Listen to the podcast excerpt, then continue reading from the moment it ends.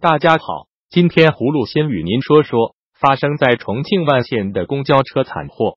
十月二十八日十七时，一辆载有十四名乘客的公交客车在行驶中突然越过中心线，撞击对向正常行驶的小轿车后冲上路沿，撞断护栏，坠入江中。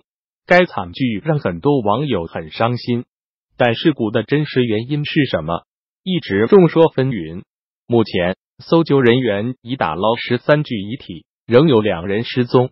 十一月二日，相关部门根据公共汽车装备的记录视频黑盒子还原了事实真相。事发前，一名刘姓乘客因过站要求立即停车，因为到下一站，冉姓司机拒绝停车，刘女心生不满，两度持手机打向司机。司机其后更放开方向盘，伸手还击，致使车辆失控，直堕江中，断送十五条人命。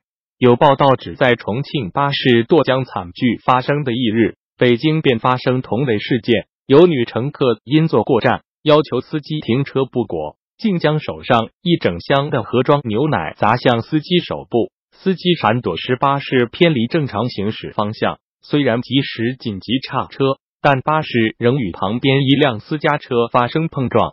胡洛对刘女士和冉司机的行为感到气愤，如此愚蠢的冲动，致使自己和他人丧失了宝贵的生命。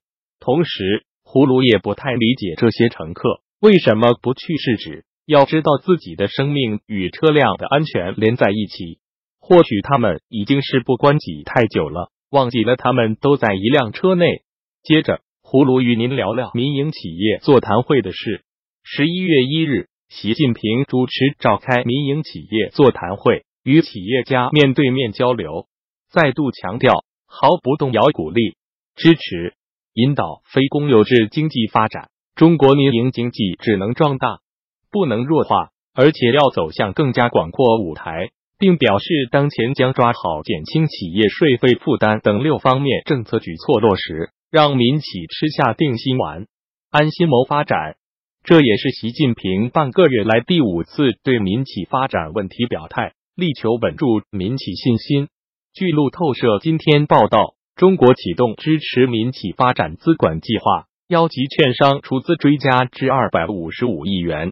中国证券业协会十月底称，已初步形成证券行业支持民营企业发展集合资产管理计划的意向性方案。首次由十一家证券公司达成一项出资二百一十亿元人民币设立母资管计划，作为引导资金支持，各家券商分别设立若干子资管计划，通过吸引银行、保险、国有企业和政府平台等资金投资，形成一千亿元总规模的资管计划，专项用于帮助有发展前景的上市公司疏解股权质押困难。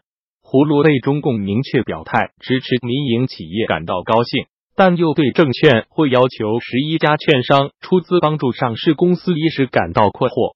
券商、商业银行和保险公司与上市公司是平等的市场主体，是否投资民营企业是他们自己的事，政权如何能够干预？如此方式干预市场，对民营企业是福还是祸？最后，葫芦再与您说说一件趣事。在中国当局加紧严密前置网络言论之际，美国驻华大使馆的官网被中国网友视为言论自由飞地。本周五，美大使馆微博宣布，美驻华大使布兰斯塔德将对网友的一些提问和留言做出回复，引来大批网民发问、转发和点赞。在美驻华使馆十一月二日下午在官微贴出大使回复提问和留言的消息，几个小时后。便有数以百计的网民留言提问。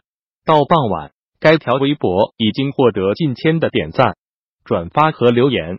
除其中一些问题涉及移民、绿卡、签证、美中贸易战、美国政党及制度、台湾等方面外，很多网民将矛头直指中国贪官。一些网友以反讽、调侃等方式留下很有趣的提问。有网民发问。在美国有多少中国贪污人士在那？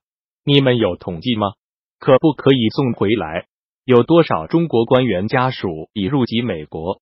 请问夏天朝官员在美国的存款有多少？你们为什么不公开？还有网民调侃问：在美国，党员公开给党主席投反对票，会有类似被驱逐出党这种惩罚吗？贵国一直缺乏一个伟大、光荣、正确的党领导，请问你们为何不改进？一些网友关注中国网络禁言和封锁，问谷歌、推特、Facebook、脸书什么时候进入中国？我们想和美国的年轻人一样使用这些，请关注网络管制、敏感词、禁言、删帖，不能转发，不能评论、消耗。中国的网络管制部门为所欲为，无法无天。美驻华使馆官微今年成为中国网友言论自由的一个平台，从批评中国逼迫外国航空公司标注台湾是中国一部分的奥威尔式的胡言乱语，到贴出中国人权报告的连结，到全文发布美国副总统彭斯近期对中国政策发言，频频突破中国日益严格网络言论审查，也引发许多网友留言。葫芦对此现象感到啼笑皆非。西方国家大使馆就像清末民初的租界一样，成了庇护的，只不过是言论。在中国没有言论自由，而需要到西方国家大使馆发表言论，这本身就是悲哀。在美国，我常见一些来自大陆的访民，他们在国内无法维权，只得漂洋过海来到美国，希望通过联合国和美国政府得到帮助，这是多么可悲啊！好了。今天葫芦就与您聊到这里，咱们明天再见。